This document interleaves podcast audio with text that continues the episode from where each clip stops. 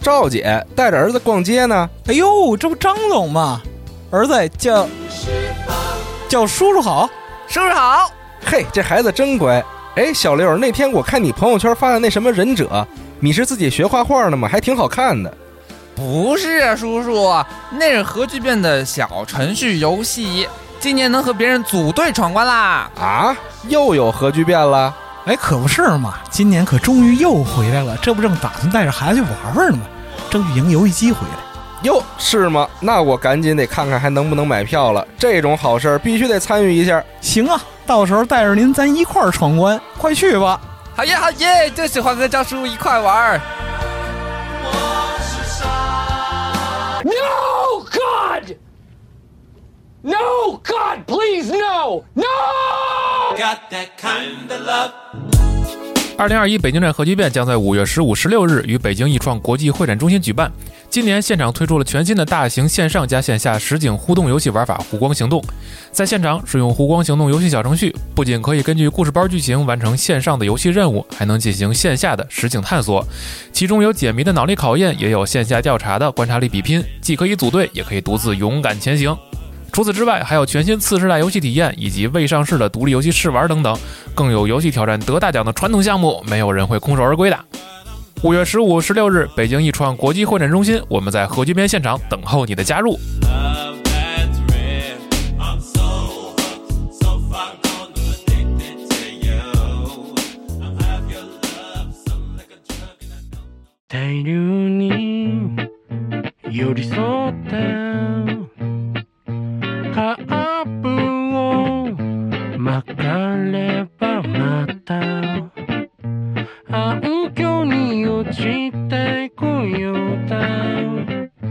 何が見える大家好，欢迎来到魔界村，我是杨宁。我是天，哎，今天只有咱们两个人了哈。是吗？嗯嗯，不过从标题也能看出来，其实这期是一期 Pro 节目，嗯，嗯，也算是魔界村里边的一个子分类吧。对，然后我们会在魔界村 Pro 中呢，邀请一些嘉宾，聊一聊魔玩行业内的一些事儿，比如说原型制作呀，然后设计生产这些。嗯嗯，那么第一期呢，我们邀请到嘉宾也是曾经参与过集合其他电台录制的丸子，嗯，哎，老师，请自我介绍一下啊，嗯大家好，我是丸子啊。嗯之前录过包括像《激战》呀、《王国之心》啊，还有《高智能方程式》的节目嗯，啊。这次也是受到了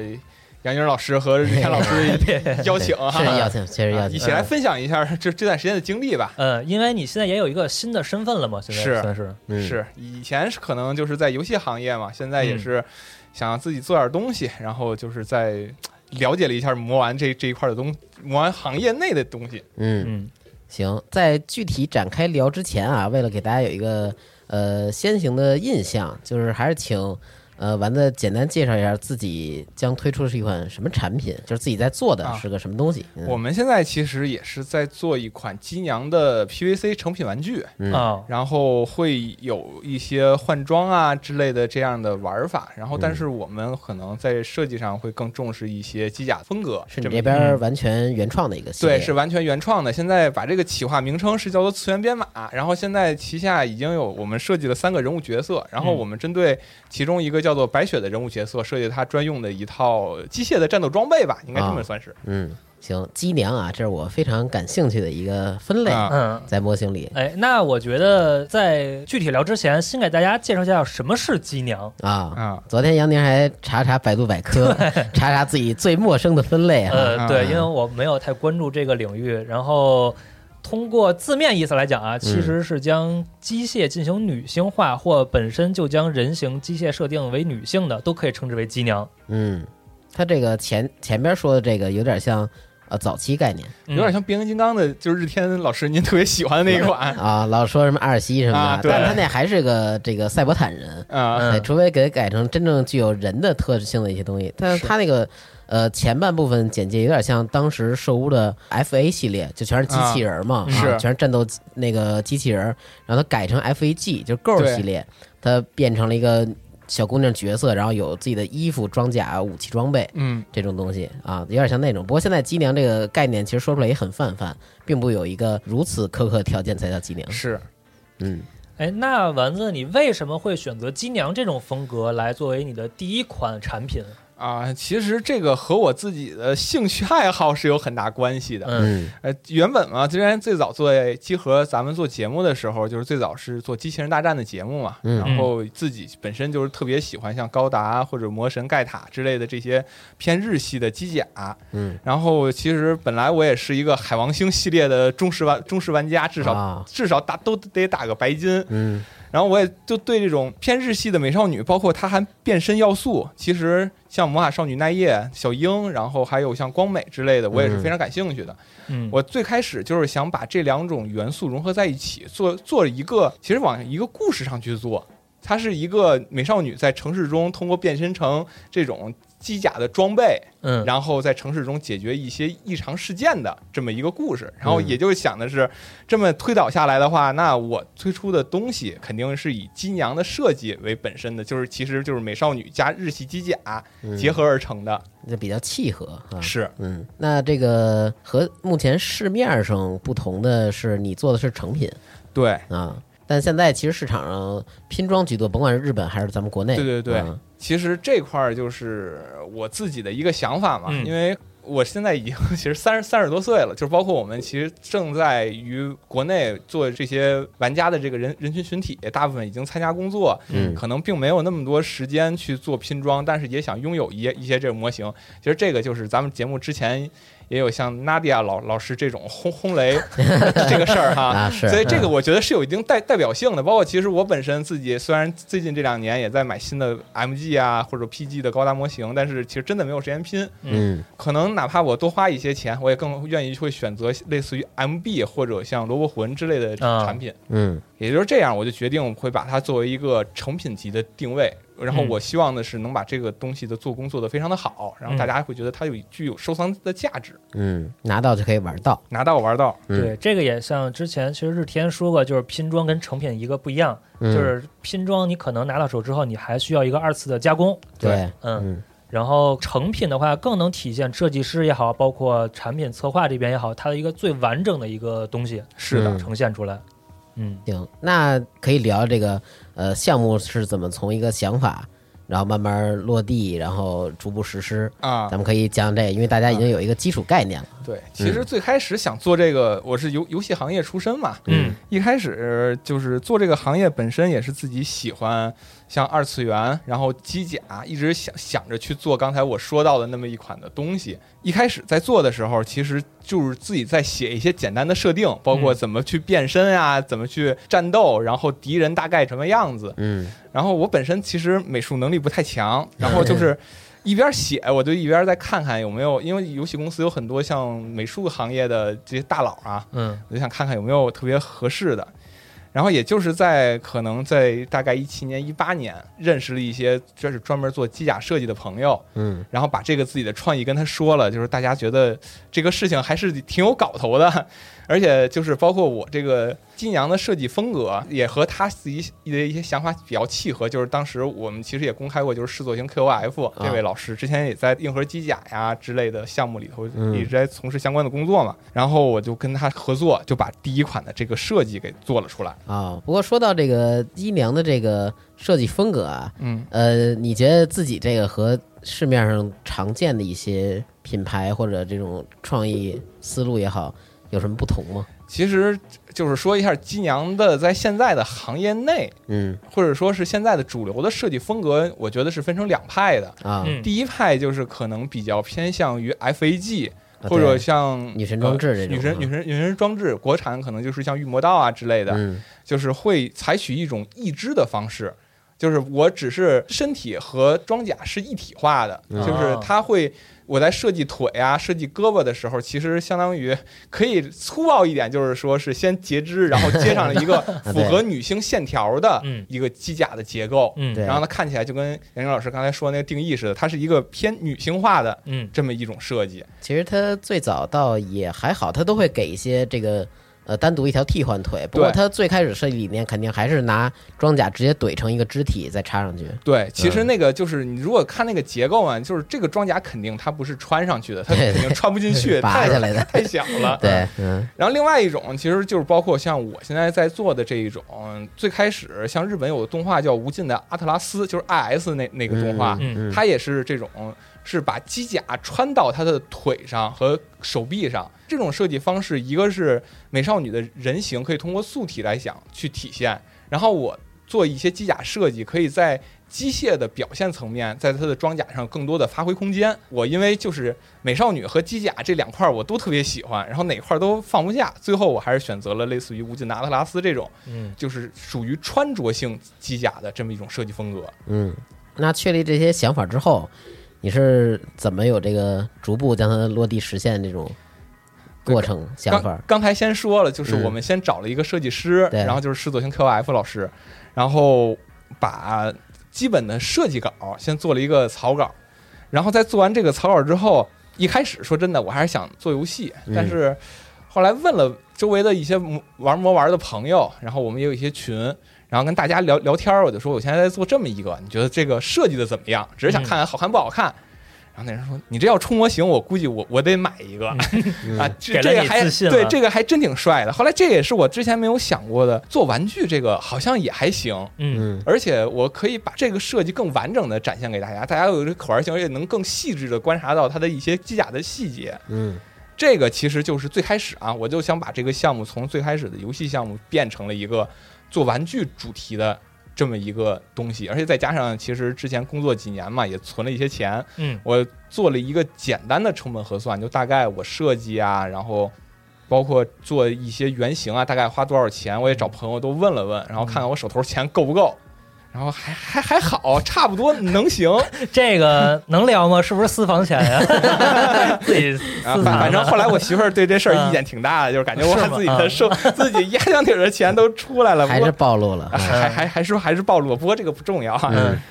然后就是后来就是在第二步嘛，我肯定是因为这个只是一个设计的草稿，嗯就是它有一些草稿，我需要把它变成一个，首先把它变成做成三 D，这对这是第一步嘛。对，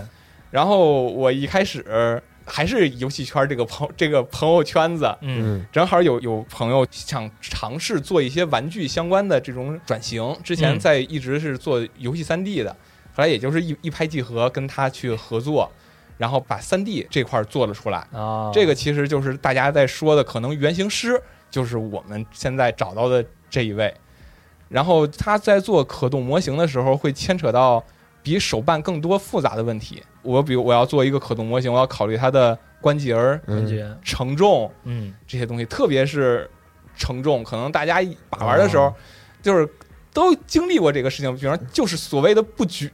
对，啊，胳膊抬起来就被压下去了，就包括嗯最装备近太厚重啊，或者对对对，就包括之前 MG 的那个卡牛 HWS，它的那个嗯盾牌就很大，然后装上之后，整个的一个是重心都会朝一个方向去歪，另外就是哦胳膊也抬不起来，因为盾牌太大了。嗯就这些事情，其实我们在设计这个这东西的时候都要考虑。嗯这就包括其实这就和我们之前做游戏的时候，我们把人物形象可以随便设计成什么样子，它都能动。但是你在做玩具的时候，就会考虑到我是不是因为承重关系去需要修改设计，嗯然后这些事情上还花费了相当长的时间。然后另外就是我们在角色原画这一块儿，因为、嗯虽然说我在游戏行业做了那么七八年，然后有一些认识的朋友，但是我当我把这个想法推出去的时候啊，嗯其实好多人我发现他的画风和我想的不太一样，哦，就是这块儿的画师也是要找人。之前包括像米画师的平台嗯这些我也都去过，但是后来也是很巧，我们公司在招人，嗯当时就是做一些测试题嘛，有一个画师。他给我们提供的这个稿子，他是稍微慢了一天，因为他提供稿子之前前一天，我们这个岗位已经就出去了，哦，但是他画的也不错。然后后来我就偷偷的给他打电 话，我说：“那个真不好意思，这因为我也负责公司这些招人的这方面的联络的事情，因为哦当时我是那个项目的产产品经理。哦，然后就是我们这个掌柜出去了，然后紧接着就是我个人现在有个外包，你接不 接？”啊而啊这么联系上对，的，这么这么啊找到了，其实然后就一直在合作，就是大概已经有合作了一年多，就包括其实我们刚才说到了，我后面不是也有其他几款人嗯物角色，其实这些合作都是比较稳定的了。我看你现在公布了几个角色，就是非常可爱，感觉就是对你喜欢海王星的那个对对对风，格那边靠的啊。对，其实就是想往。比较传统的日系那种画风去靠，像主演的夏娜呀，啊对然后对梁红春日，其实我们这个画师他本来就挺喜欢一宗杂音的嗯那些、啊那些作品，然后就是他自己的画风也是正好契合我现在想做的东西。和现在市场主流最常见的一些不太一样。对，现在可能就是现在主流的嗯比较可能酷一对，些比较酷，嗯然后机能风啊什么的，啊，可对能对对对嗯，然后这这也是其实我在找这个画师的时候遇到的一个问，遇到一个问题，就是大家其实都在画那些，很少有人再去琢磨这个东西的画风了。嗯，听下来，其实你现在整个工作的节奏，其实还是一个远程沟通的一个状态。是的，呃，嗯，因为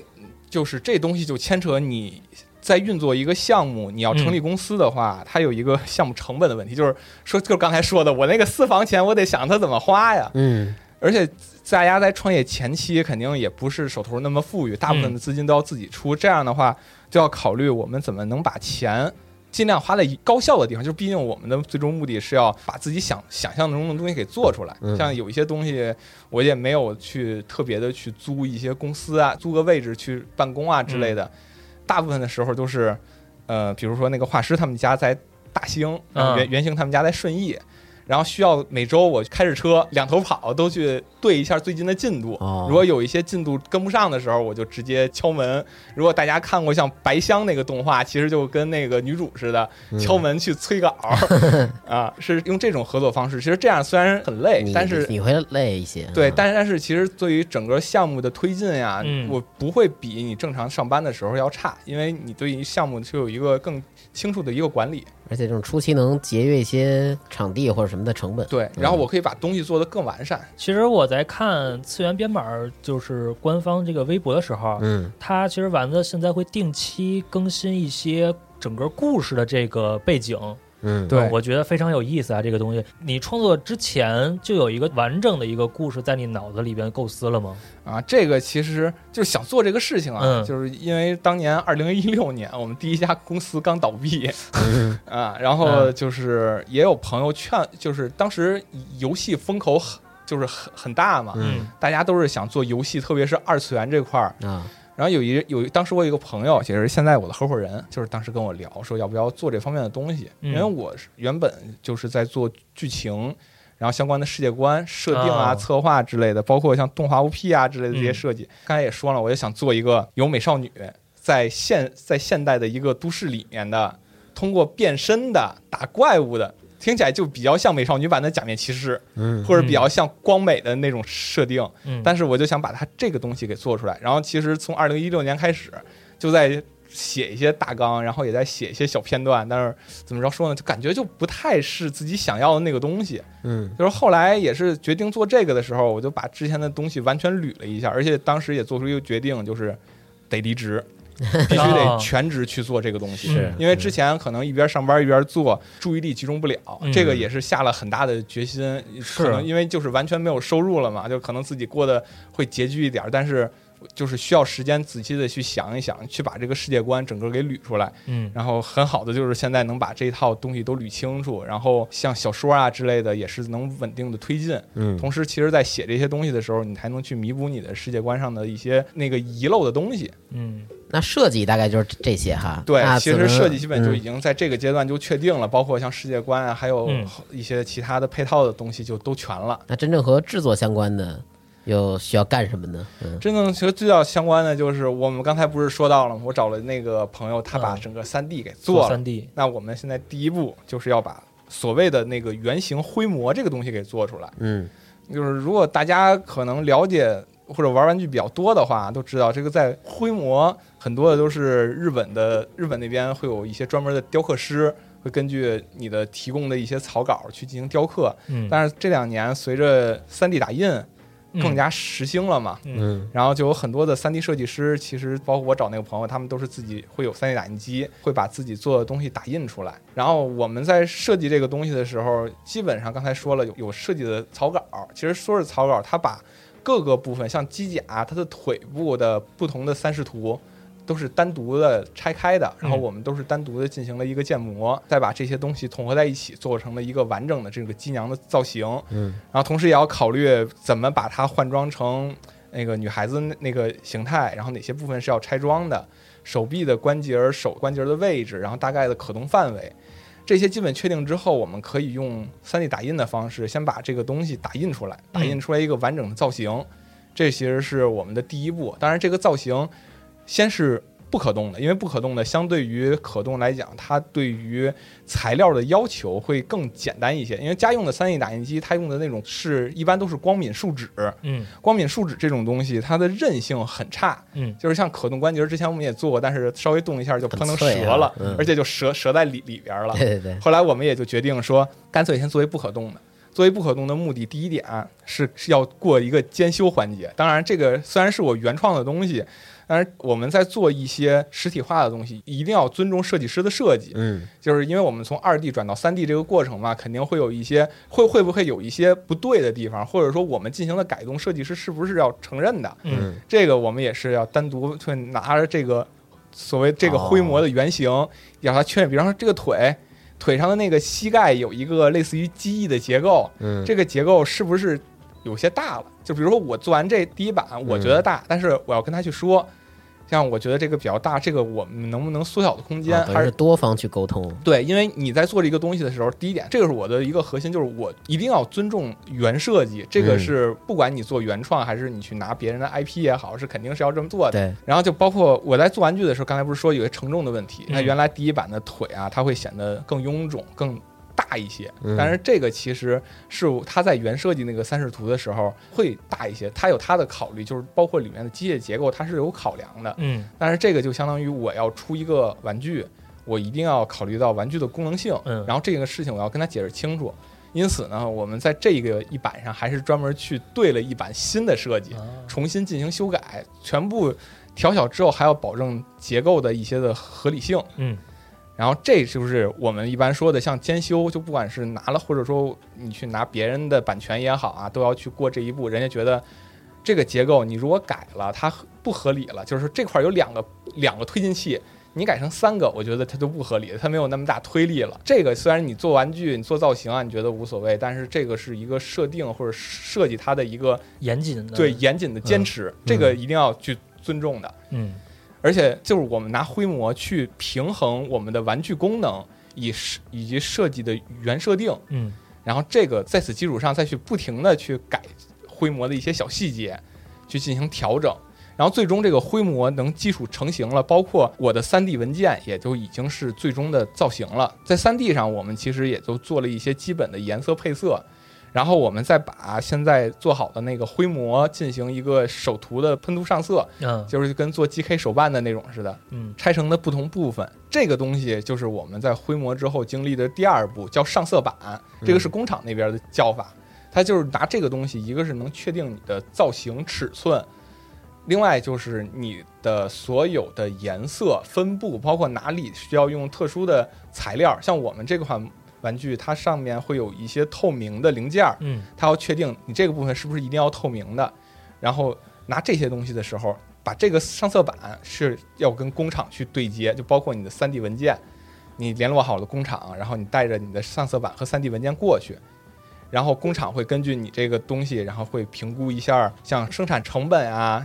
这这个到了就已经到了这个流程了。啊。呃，这块儿大家可以看一眼时间轴啊，因为可能会有一些配图，嗯然后大家一定用集合 APP 来看一下。直观的看一看，嗯对，到了评估生产成本的时候，这一点其实我觉得就属于外行看热闹，内行看门道的时候了哦。其实这也是我在做这个东西的时候，我觉得一个是有意思，一个确实也是挺辛苦的一个事儿，就是。我们在做设计的过程中啊，有很多天马行空的想想法也好，但是到了实实际生产，它会考虑到，比方说我 要开模注塑，嗯，我去生产线，高超的工厂大妈去要做各种的上色，嗯这些其实落实到最后就都变成了成本，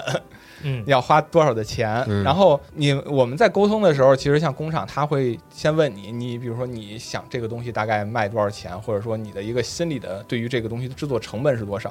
那这一点其实一开始我不懂嘛，后来我也是很诚实的说，后来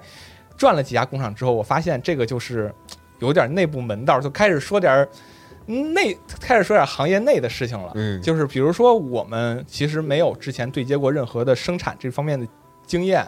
只是想做模型，但是它其实问问到你生产成本的时候，他会去考虑一个是你做多少的量，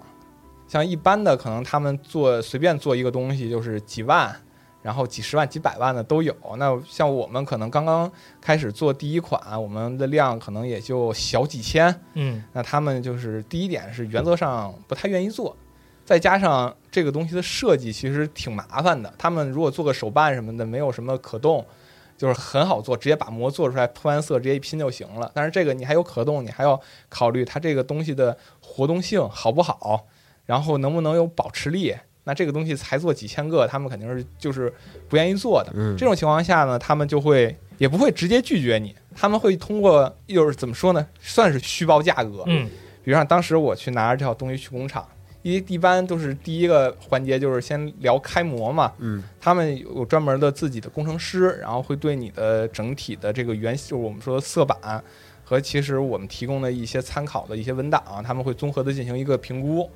然后评估之后就会说，嗯，你这个东西我觉得大概要开个几版的钢模。当然，在这个事情上，我因为也去了七八家工厂了，比较夸张的呢，可能会跟你说，你这个我觉得需要开个二十四版的钢模嗯嗯因为他就觉得所有带颜色的地方全都要单独分件儿哦，啊，拼装都没有这么搞的。嗯 然后有的就是说，那其他的还有二十版、十八版、十六版、十三版、十二版，嗯，嗯都会跟你这么这么哎说。，那它这个中间的差异化是在哪儿呢？差异化，一个是正常开模的时候，嗯它会考虑到两点，第一点是颜色，尽量把相同颜色的放在同一块模具上，嗯这样的话我注塑调的颜色就是一种了。然后另外一点呢，就是你要用的东西材料，什么 PVC、ABS、POM，然后这些材料的话，肯定是要单独做一版的。比如说你要一个韧性比较高的那种材料，那它肯定是单独做一版。但是嗯其他做造型的那些用 PVC 的，它是肯定是单独另外一版。就可能他们严肃的相同，但是也分两版。然后这些事情属于他们自己心里肯定清楚，但是第一，像我第一次做最开始接触工厂的那段时间，就是被搞的是云里雾里，也不知道怎么去做。嗯，等于是其实是你自己一人只身去的当地去谈的是吧？对对对，就是也见过了一些工厂，包括参观生产线。嗯这个是我们在做模具的时候，但是后来其实有一套评判方法，就是转了之后我就知道了大概哪些地方是用什么材料，嗯而且这个里头哪些有什么颜色，我们自己心里很清楚。然后这是我第一次去完工厂之后回来，我们先对自己现在的这些东西会修改一版。嗯第一点修改就是把原来的需要把所有颜色分件的部分。能合并的就全部都合并，啊然后我们去跟工厂说这个东西我就是要上色的，嗯然后来通过这个方法，一个是减少板件数量，另外就是像一些关节啊、手型啊这种需要一些韧性的部分，嗯，单独拆出来，然后看看它们能不能合到一个板上，然后根据他们提供的那种，我们之前去的时候，他们也会给我们看他们的模具是大概什么尺寸，根据那个尺寸在三 D 里边把这些零件都分布的排好，大概自己先知道你大概是几块板，你再去跟别人去谈，这样的话至少就不会被坑的那么厉害了。然后这就是一个是开模，另外一点就是刚才说到的，可能工厂那边会谈及到一些上色呀之类的。简单介绍一下工艺这一块儿，嗯就是在做一个成品模型，包括万代的像罗伯特魂啊之类的，除了注塑，那可能有一些是印印刷，比如说咱们做模型的时候用到的一些水贴标志，哦在成品制作的时候是用一种移印的技术去印刷的，而且这种技术包括像寿屋做 FAG 的那个眼睛嗯那些零件的时候，都是用这种移印的技术去直接印刷啊。还有我包括像做模型，有些板件是预涂装，对这种也都是通过移印技术印刷的，这直接是过一次机器。这个是第一种工艺，第二种工艺就是大家做模型可能会比较熟悉的遮挡上色，但是他们会根据比如说你这个零件的具体形状，铸一个金属的模具，然后是类似一个夹子的样子，嗯，然后把你的零件夹到里面，然后上面会有镂空的部分，这些镂空的都是要上色单的，然涂后色的地方对，然后他们再拿喷笔啪后喷一下，这块的上色流程是这么来做了一个的。遮盖的模子哈，对，嗯然后主要是在这些工艺上会有人工和设备的成本，嗯就是这一块是第二块成本。你做一套东西的时候，就是所有的东西，像我们知道之后就会回来重新评估，比方说我这上面有多少个这种标志是需要一印的，就包括像眼睛这个工艺啊，有些工厂是，比如说你提供一张图片，这个眼睛是什么样子，它是直接印刷的。嗯，还有的工厂会把你的图片拆分成好几个图层，把每个颜色单独分出来，然后按照颜色去印刷。比方你的眼睛的眼白是一点，然后你的那个瞳孔是什么颜色的，然后瞳孔上面有那些高光，然后里边的瞳仁啊什么的，这些所有的颜色都是进行单独的分次印刷，啊，就是包括你要选用哪种工艺，用的价位也都不一样。嗯然后你一定要去了解到这些工艺的价位是最后会锁定到多少，然后回来还是你要回到你自己的这个东西上，就是刚才说的，我们把零件合并之后好，那比如说你这个喷一次油啊，可能是多少钱？然后就是加着喷漆上色多少钱，然后你印刷多少钱，这些你大概把你的东西再算一下，然后再去返回去，再去工厂，可能需要跟工厂来回来去交锋好几次，最后再在众多工厂中选择一个感觉性价比会最最高的。啊，因为你也是其实算是一个圈外人，然对后进圈儿这么一个过程。那你这次去心情是不是特别忐忑呀？呃，其有实吗？其实是挺忐忑的，因为嗯有的时候你会遇到，肯定会遇到挫折。有些工厂就是直接跟你说，我们就不接你的单，嗯，因为量小是吗？量就是量小，嗯要不然就是说就会给你报很高的价格嘛，就是就都会有。嗯但是实际上，其实去两次，你自己要想做的话，你会摸清了刚才我说的那些流程，回来再仔细想想，然后就知道这个事情的后续发展，其实问题也就不会很大了哦，还挺挺厉害，水很深哈。啊。水水水很深啊，嗯，那刚才丸子说这么多，就是做完这些东西之后，其实主要会调整啊，然后反复去雕琢这些地方，是有一些地方是。嗯其实我们在刚才说了一方面是原型那边的监修嘛，啊还有一方面比较重要的就是市场反馈。嗯，像我们之前在微博上啊、魔点啊都发布过自己的这个模型，嗯然后其实也是用了很长的时间，就是包括最开始的第一版灰模在上面的时候，当时有一些就反馈，包括几个重点，第一点啊，你这个腿是不是太粗了？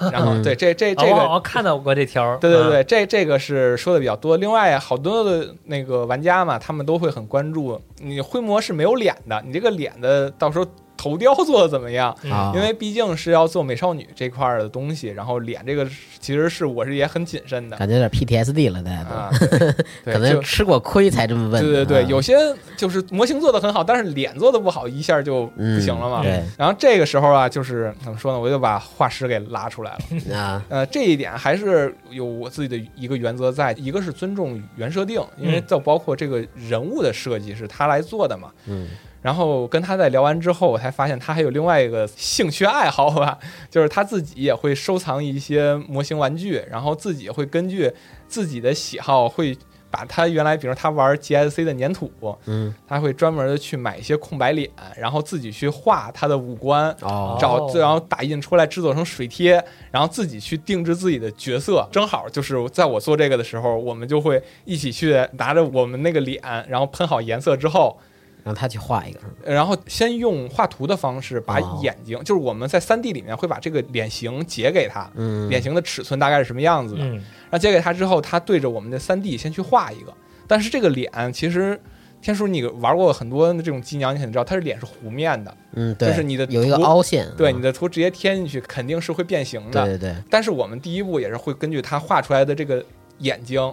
嘴、嗯眉毛等等之类的，去把这个水贴先制造出来第一版，嗯然后先在这个脸上做一些基本的位置调整，嗯先确认一下。包括就我做到现在比较重要的一个就是眼间距，嗯然后一个就是这个眼在脸的大概的是上下什么位置，嗯，这两个东西一定要确定好。对，然后再看这个东西贴到这个脸上之后，它的形变，它不是啊凹进去了有吗？一些变形哈，对，然后嗯画师再会根据它的形变再去做新的一张图，哦，因为当时你所有的位置、尺寸都已经确定了，其实在这个阶段就已经很好去推进了。嗯然后我们再把其实之前做过的脸，包括眼睛的尺寸大小，我们都也做过调整，这个也在微博啊。和魔点也做过一些简单的意见征集，也是主要听用户这边觉得哪个比较好，嗯我们也会更多的去参考一下这方面的意见。行，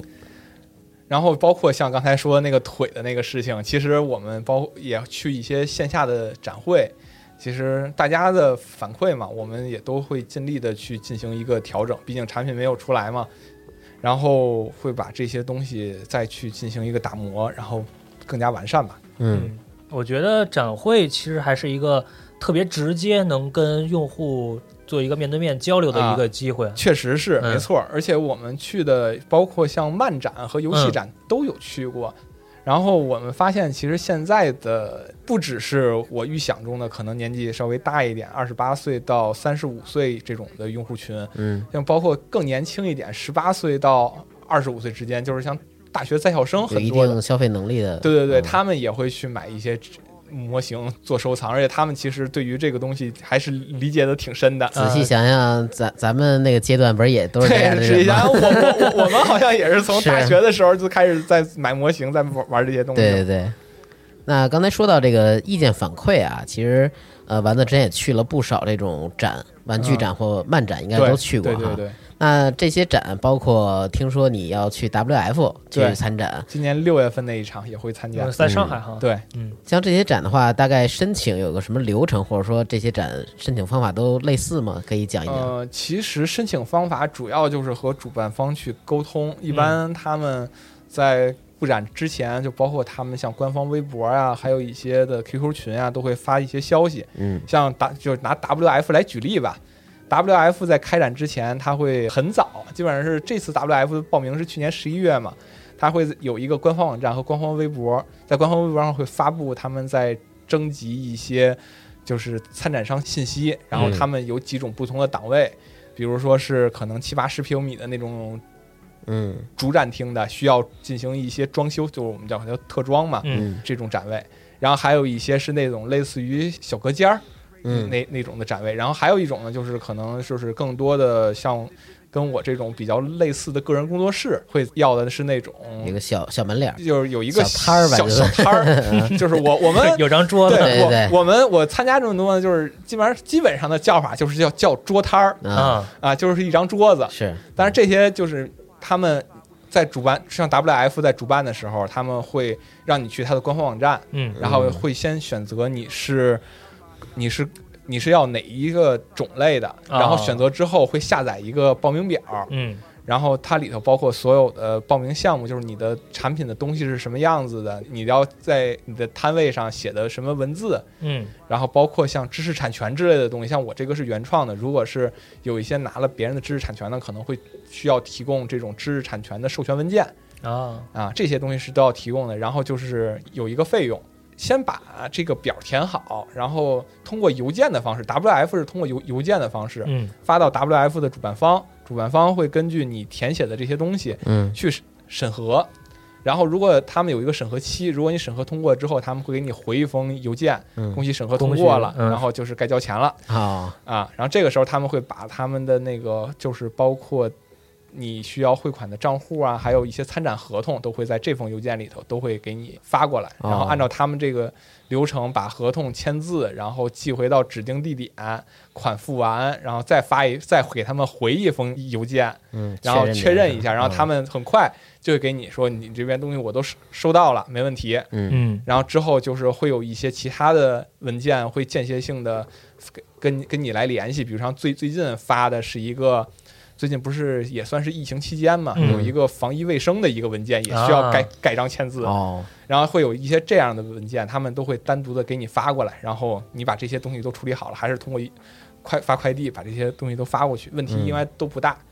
然后另外一点呢，就是比如说我